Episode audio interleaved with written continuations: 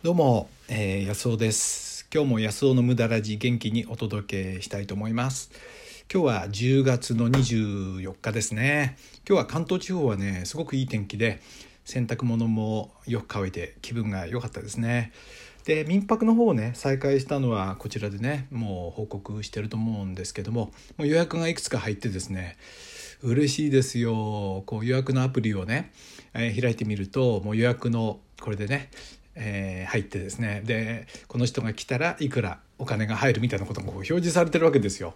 そうするとなんかうふふですよね。なんか、えー、また友達ができてそれでその人がいるだけでねお金に入っていいですよね。本当にねあのまた楽しいなと思いますね。これでね家の電気代とかね水道代光熱費ぐらいがなんか出ちゃったらね友達ができて電気水道光熱費がただになるみたいな感じぐらいはいいと思うんですけどね。またあの報告してきますね。本当民泊おすすめですよ。で今日はね無駄についてお話したいと思いますね。昨日は、えー、腸内細菌のことでねえー、予告したと思うんですけどね。無駄の大切さ。もう無駄はね任せてくださいよ。ずっと僕無駄やってきてますからね。本当に無駄やってきてて。でそれがね今の自分を作ってるんですよね。はい。ということで今日はね無駄について考えてみたいと思います。はい。まあ無駄をやってきましたよね。どれだけ無駄をやってきたかね。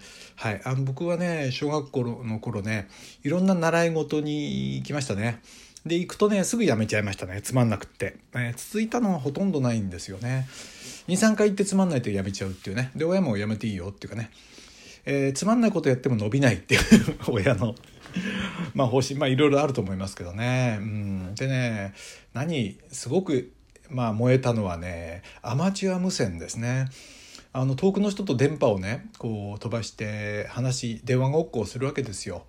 で大昔ですよ今からね携帯も何もなくてねでもねそういう自分のちっちゃい機械でですよ、えー、山梨県の人と話をしたり群馬県の人とね話をしたのはね子供にとってはま大変な感動ですよね。全然これがねなんか人生のお金になってるとかそうじゃないんですよ。でもねそのことに関わって学んだことっていうのがいっぱいあるんですよね。秋葉原っていうところにもしょっちゅう行って部品を買ってきちゃあでもないこうでもないやるわけですよね。高校時代はまあビートルズとかサイモンとガーファンクルっていうのにハマってですね一生懸命覚えてですね 歌詞の英語の意味も全く分かんないわけででギターの弾き方も分かんなくてこれをまあ熱を入れてやっていくわけですよね。そうするとアメリカっていうね、まあ、ビートルズはイギリスですけど欧米の文化ってものに興味を持つわけですよね。でまあ留学しようだとかまあ始まってですねで留学したって僕は英語を教えてる今仕事してるわけじゃないわけですからね、まあ、完全な無駄ですよね でもねあの外国に行ってビビるってことはないんですよねそういうね。でまあ無駄はねすごく役に立ってるわけですよ今の地震、えー、私がセミナーやったりしてもいろんなその無駄が自分の自信を作ってくれてるんですよね。いろんな見方。物理にも興味持ったり絵にも興味持ったり音楽にも興味持ったりしてるわけですから。まあえーとまあ、いろんな、ね、視点からものを見たりするのはね自信がありますよかなりね。あのタモリっていう人は面白いですよね。あのこうテレビに出たりするといろんなね突拍子もないことを言うんですけども僕はね結構それ当たるっていうかタモリこの次こういうこと言うんじゃないかなみたいなことはねかなり当たるんですよね。あの人面白いですね。無駄をかなりやってるんじゃないかなと思うんですけどね、まあ、この無駄。ちょっとね無駄の反対を考えるともっと分かりやすいかもしれないですよね。無駄の反対っていうのは合目的っていうことじゃないかなと思うんですよ。無駄っていうのはその目的に合わないものだとしたらね無駄の反対は合目的的ってことですよね。でこれはねまあ一見良さそうに見えるんですけどまずい点がいっぱいあるんですよね。その視野が狭いってことですよ。視野が狭くなるんです。目的に頭が絞られるってことですからね。何事もねあのいい面と悪い面があるんですよ。あの結構間違えてる人いません？あの不安定っていうと悪いってことと思ってる人いるんですよね。こういう人はね自分の頭で考えてないんじゃないかなと思うんですけどね。誰からか聞いて不安定ってのは良くないと。不安定良くない面もあるけどある意味では変化できるっていうことでしょ？ね。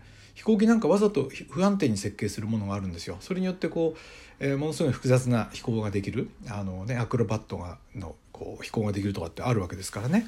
でネガティブっていうのはいけないと思ってる人いるんですよね。これがね驚いちゃうんですけどね。ネガティブって大事ですよね。疑い深いわけで慎重なわけですよね。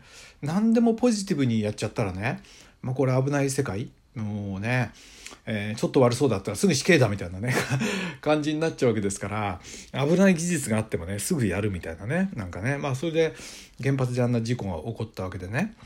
考えてない人はねこういう言葉に対して真面目ならいいと思ってる人いますよね。真面目のんねだと要はつまらないってことですからね。だからまあいい面と悪い面があるってことです。だからその無駄ってものがねもちろん悪い面もありますけどいい面も随分あるってことですよ。でその目的が絞られてあの、ね、目的的無駄じゃないってことは合目的的でしょ？で合目的的になるってことはまあ、あの視野が狭いってことですよね。その目的のために頭が動くってことですからね。えっと、あのフィルターバブルっていう言葉をご存知でしょうかね。フィルターバブル。フィルターバブルね。あのー、いや僕怒ってないですからね。大丈夫です。怒ってるんじゃなくてね。まあよくねそう間違えてる人いるからね。なんかちょっと話したくて。フィルターバブルっていう言葉ありますよね。であのこれはネットで検索するっていうのは便利なんですけど自分にね都合のいいことだけいっぱい検索していくわけであのすごく視野が狭まっていってね孤立していく人のことなんですよ。例えばあのなんていうかなアメリカでね共和党支持者っていうのは共和党の味方になるようなことしかそのトランプの味方になることしか例えば調べないとかねあるいはトランプ反対陣営はいかにトランプの言ってることを否定するかという知識というか集めないとかってことになっていくわけですよ。そうするとどんどんその狭くなってくる。これ昔ねこういうこと昔も歴史とか見るといっぱいありますよね。例えばナチスドイツっていうのは白人の優位性アーリア人のねその純粋な白人のその、えっと、凄さってものをその証拠集めしたんですよ。いろんな優秀な科学者がそのために駆り出されてって本気で有色人種とかねユダヤ人の劣等性ってものを証明してったわけですよね。これこそがその合目的的になると人間こういうことをやるんですよね。うんだから気をつけないとねあなたが信仰を持ってるとか一生懸命なんかのビジネスに取り組んでるとかっていうと、えっとそれはねあの頑張ろうと思う知識視野だけだと、ね、無駄がないとあのもうそこにしか頭がいかなくなっちゃうっていうことですよね。えー、そうするとねもう本当に孤立していくんじゃないかなと思いますね。でね無駄かどうかっていうのは後になってみなきゃ分かんないんですよ。えー、例えばさだまさしっていう歌手がいるでしょ？あの人はバイオリンの、ね、英才教育受けて途中で挫折して全部無駄になっちゃうわけですよねそのかけたお金から何からねそしてフォークを始めてねこんなことやってっていうわけですけどでもそれになってから後でバイオリンが生きてくるわけじゃないですか。ね、だからどこでその無駄が役に立つかなんていうのは人間には分かんないわけですよ。あのフレミングがねペニシリンを発見したでしょ？ペニシリンって抗生物質ね。あれだって失敗ですよね。失敗からあの抗生物質できてるんですからね。あの実験を間違えちゃったわけですよね。だから無駄かどうかなんて人間には分かんないわけですよ。